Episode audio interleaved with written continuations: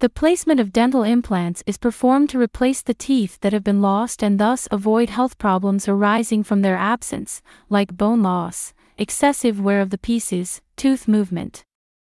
Likewise, the replacement of dental pieces plays a fundamental role in improving aesthetics and rejuvenating the smile. Since this is one of the most common treatments that we carry out in our dental clinic, we are going to detail the complete process for the placement of implants. The complete process for the placement of an implant, step by step.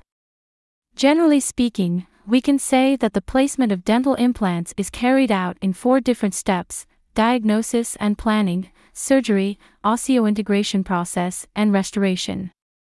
1. Diagnosis and planning. This is a fundamental phase for implant placement. This is due to the fact that a good diagnosis of the case and a correct planning of the surgery are essential for the subsequent success of the treatment. This preliminary study is based on radiographs and intraoral and extraoral photographs, as well as a 3D scan of the patient's mouth. With all these records, the implantologist must assess the patient's case and plan the surgery. For example, it is in this step that the most appropriate type of intervention is defined and it is determined whether the patient has enough bone to anchor the implant to. Other details such as the position, size, and inclination of the implants to be placed are also planned. There are two main techniques for implant placement traditional surgery and immediate loading. 2. Surgical intervention.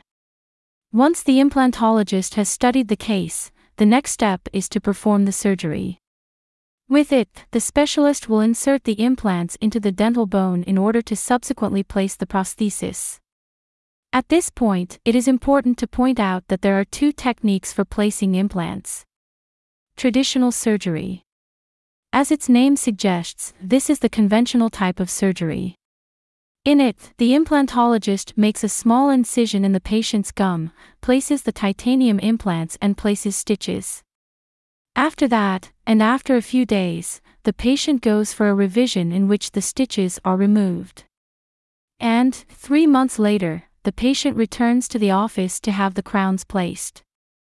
Immediate loading surgery. The fundamental difference between immediate loading surgery and traditional surgery is that the patient does not have to wait three months for the crown to be placed.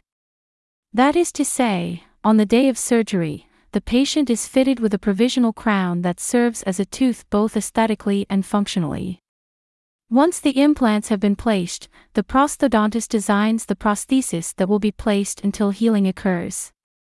Opting for one type of technique or another depends both on the patient, as it could not be otherwise, and on the surgeon's criteria. This professional must also evaluate, in the previous study, which is the most appropriate type of surgery for each person. Our recommendation follow the recommended guidelines. If you want your implants to last for many years, you will have to follow the advice regarding hygiene and brushing of the implants.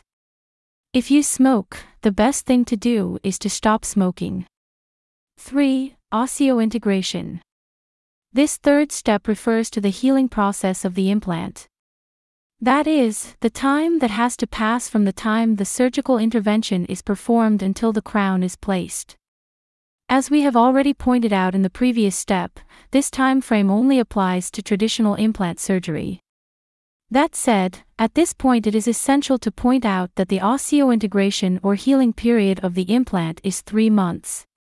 Osseointegration is, therefore, a biological process in which the implant bonds to the bone, conferring long term stability and duration to the treatment. This stage is fundamental for the long term survival of the implant. Although the treatment is unlikely to fail, its success rate is 98%. Problems, if any, usually appear during the osseointegration period. In order for the recovery to go according to plan, the implantologist recommends the patient to follow a series of guidelines, such as correct hygiene and brushing of the teeth and restriction of smoking, in the case of smokers. 4. Restoration. Once the healing stage is over, molds are taken for the fabrication of the definitive prosthesis. Once the crown has been manufactured, the implantologist proceeds to place it in the patient's mouth. After this, the person will recover complete normality in his or her life, since the prosthesis will behave like his or her old natural teeth. In other words, the treatment will help the patient to recover lost functionality, chewing, and aesthetics.